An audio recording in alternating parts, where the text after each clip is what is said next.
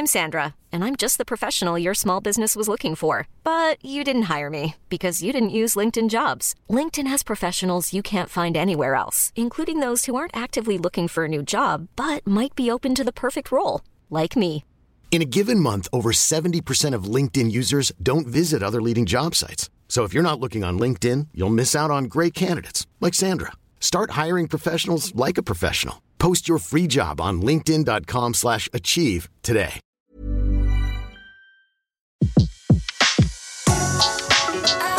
Le meilleur de séances radio est maintenant sur We Love Cinéma. Le pavé dans la toile. César Monterol crève l'écran. Chaque mardi à 18h sur Séance Radio. Aujourd'hui, très chers et fidèles auditeurs, nous allons nous attaquer à un sujet des plus complexes. Oui, en ce jour, on pourrait presque parler d'Arakiri radiophonique tant le sujet est vaste et rempli de nuances nuancées. Préparez-vous donc, vous qui nous écoutez, à tenter de répondre à une question qui remonte aux origines du cinéma. Qu'est-ce qu'un bon film? Une interrogation qui va nous plonger dans le monde des théories du cinéma avec un grand C. Vissez bien vos casques, synchronisez vos montres et accrochez-vous à vos slips. Three, two. Le cinéma, pour moi, est de l'art. La télévision, c'est de la culture. La culture n'a rien à voir avec l'art. Alors avant de commencer, je tiens à dire qu'en aucun cas je me dresse en prophète des théories cinématographiques. L'entreprise dans laquelle je me suis lancé comportera forcément des carences, mais aura été construite sincèrement et dans le but de donner une vision globale du sujet. Je rappelle également que l'abus d'alcool est dangereux pour la santé et qu'il est à consommer avec modération. Sur l'écran noir de mes nuits blanches, moi je me fais du cinéma. Commençons par établir rapidement une histoire chronologique des théories du cinéma. En effet, la question qu'est-ce qu'un bon film est intimement liée à l'évolution de ces dernières. Faites-moi confiance, on reviendra là-dessus. Alors, les théories cinématographiques commencent dès les années 10. À l'époque, le cinéma avait mauvaise réputation et ses spectateurs étaient traités, je cite, de réceptacles passifs décérébrés par le flot des images. Rien que ça. Le travail des premiers théoriciens était donc de réhabiliter le cinéma afin qu'il entre dans la culture légitime. Ensuite, dans les années 20, vient le renouveau puisqu'on commence à le considérer comme le vecteur d'un message artistique, notamment grâce à toutes les possibilités de mise en scène. Une idylle qui ne dure qu'un temps puisqu'en 1930, le star system hollywoodien pollue les espoirs d'ériger le cinéma en tant qu'art. Et ce, malgré l'existence de génies tels qu'Orson Welles, Hitchcock ou Howard Hughes. One of the basis of it is that I did a picture called Othello with my own money, and we had to do it with whatever money I could raise and stop until I raised some more. Now that took almost four years. Now there are still people today who say I don't want to hire Wells as a director. It took him four years to make Othello. On the other hand, you did Macbeth in three weeks, didn't you? 21 days, yes. Mais c'est sans compter sur la pugnacité de la France, qui dès 1944 remet l'image au centre de l'équation avec la phénoménologie. En gros, le cinéma permet de lutter contre le temps. Merci Henri Bergson. On retrouve également les premiers pas des cahiers du cinéma, créés entre autres par le critique André Bazin, dont l'élève François Truffaut ne tarit pas d'éloges. À mon avis, il a eu l'influence sur les metteurs en scène de la génération précédente, sur les metteurs en scène qui sont venus après lui, c'est-à-dire ceux de la nouvelle vague, et l'influence aussi sur le public parce qu'il a formé le goût du public à l'époque, à la, à la libération. Dans, dans- il le remarquait dans un de ses premiers articles. Les critiques ne parlaient jamais de la lumière, des décors. On ne parlait que de l'histoire. Son rôle n'était pas de dire c'est bon ou c'est mauvais. Il voulait euh, savoir de quoi c'était fait, comment c'était fait. Et Renoir a dit euh, qu'il lui était arrivé de modifier des projets en pensant à Bazin. Bon, ensuite vient les années 70 et la grande révolution puisque les théories du cinéma entrent à l'université. On commence alors à parler de langage cinématographique.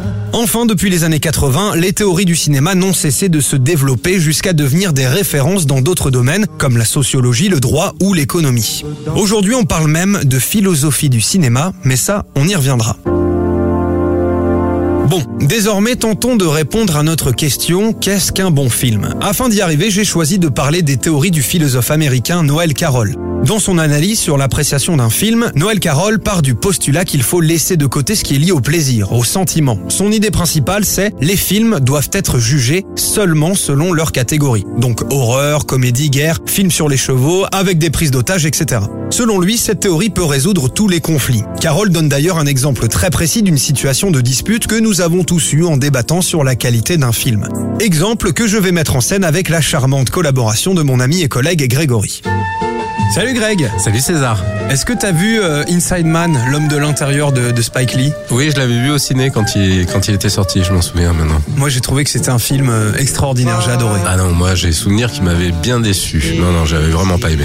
Ah mince Et un film comme euh, par exemple Opération Espadon, Ah qui est un, un peu pareil avec une prise d'otage et tout, t'as t'as aimé? Ouais, je vois, mais non, non plus. Non, non par contre, euh, ce que j'ai vu récemment, c'est le film Superbad de Craig Montola. Et ça, j'ai adoré. Mais c'est euh, enfin, c'est une comédie.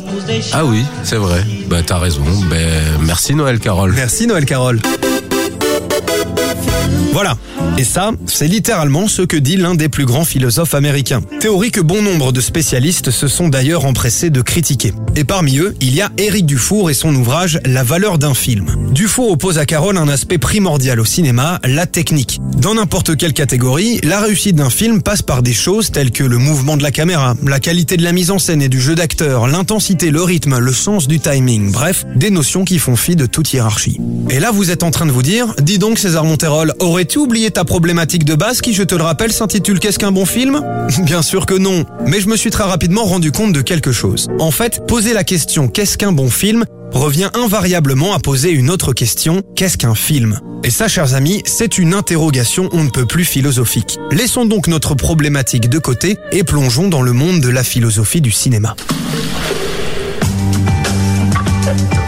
David Rodwick, dans son excellent Elegy for Theory paru en 2007, dit « Le cinéma est devenu une branche de la philosophie ». Ici donc, on parle de réflexion sur les films. Et dans ce domaine, il y a un courant de pensée qui ressort. Ce courant nous dit une chose simple, le commun des mortels n'a aucune légitimité à parler de la réussite ou de l'échec d'un film. En gros, pour vraiment comprendre ou analyser un film comme il se doit, il faut être expert. Donnons un exemple. Depuis ses débuts, le cinéma est souvent comparé à la musique. Selon les spécialistes, la technique cinématographique n'est d'ailleurs pas plus dure à apprendre que le solfège. Le problème, c'est qu'au cinéma, comme à un moindre niveau en musique, il faut être attentif au récit et à ses formes, tout en étant emporté par l'histoire. Et ça, eh bien, tout le monde ne peut pas le faire puisque cela demande énormément de connaissances et d'expérience.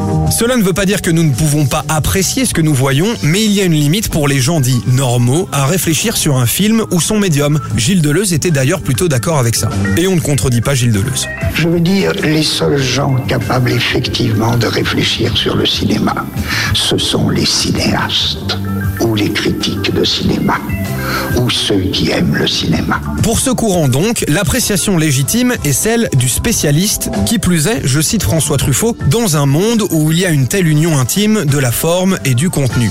En des termes compliqués, l'expert a les connaissances et la capacité de reconnaître des procédés techniques au moyen desquels le cinéaste manifeste un style personnel en exprimant des idées, c'est-à-dire en construisant un monde.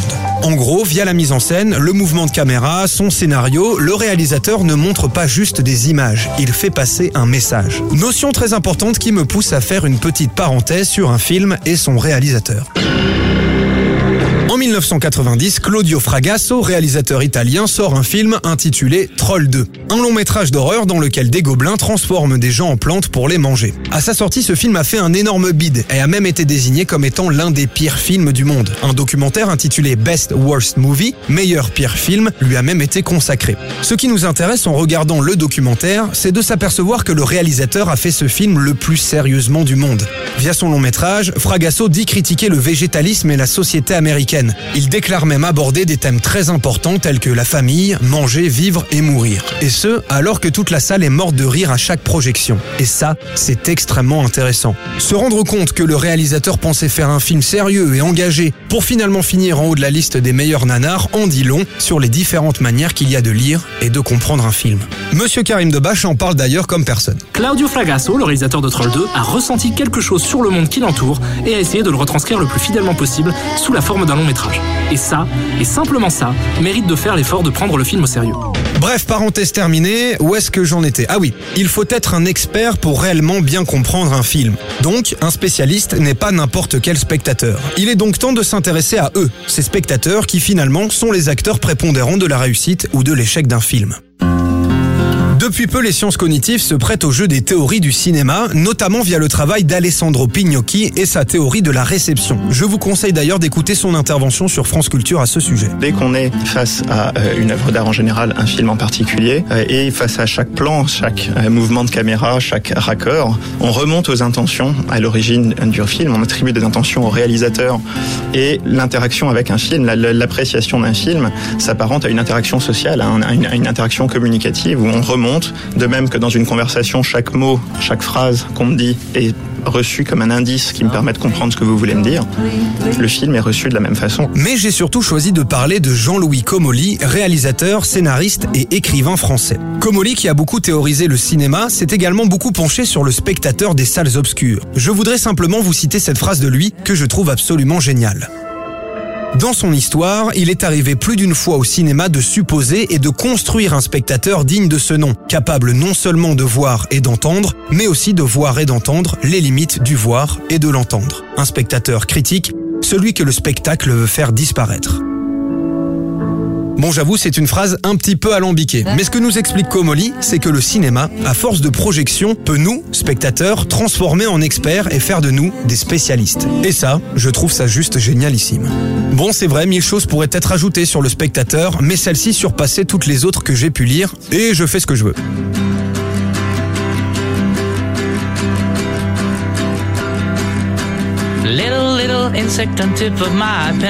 Vient le moment de la conclusion et comme beaucoup de choses ont été dites, il est temps de résumer. Cela fait plus d'un siècle que des spécialistes se sont penchés sur la question des théories du cinéma jusqu'à en faire une philosophie. Ces théoriciens, qu'ils soient sociologues, cinéastes, spécialistes en neurosciences, formalistes, adeptes de la cinématique, se sont croisés, éloignés et même disputés. Ils ont créé un nombre incalculable de concepts allant de la catégorisation de Noël Carroll à la philosophie cinématographique de David Rodwick en passant par la notion de spécialiste des formalistes. Quelle était ma question de base déjà Qu'est-ce qu'un bon film? Puis, cette question s'est transformée presque naturellement en fait en qu'est-ce qu'un film? Eh bien, chers amis, sachez que parmi toutes les choses que vous avez apprises aujourd'hui, la plus importante est il n'y a aucune vraie réponse à la question qu'est-ce qu'un film? C'est là le dur enseignement de mon enquête. Il n'y a pas de vérité. Et je trouve ça absolument fascinant. Tout ce que nous avons, c'est un bon milliard de concepts qu'il nous faudrait étudier avec précision juste pour avoir une vision d'ensemble de la question. C'est comme si vous regardiez le ciel et que chaque étoile était une théorie avec ses spécificités et sa complexité propre. Alors la prochaine fois qu'on se moquera de vous parce que vous avez exprimé votre joie de voir Vin Diesel revenir pour un énième opus de Fast and Furious, dites-leur tout simplement que le monde lui-même n'a pas trouvé d'arguments à leurs arguments et que leurs moqueries sont vouées à se perdre dans l'espace illimité et inquantifiable de leur ignorance. Bim. C'était Le pavé dans la toile, une autre vision du cinéma. Sur Séance Radio, par BNP Paribas. Retrouvez l'ensemble des contenus séances radio proposés par We Love Cinéma sur tous vos agrégateurs de podcasts.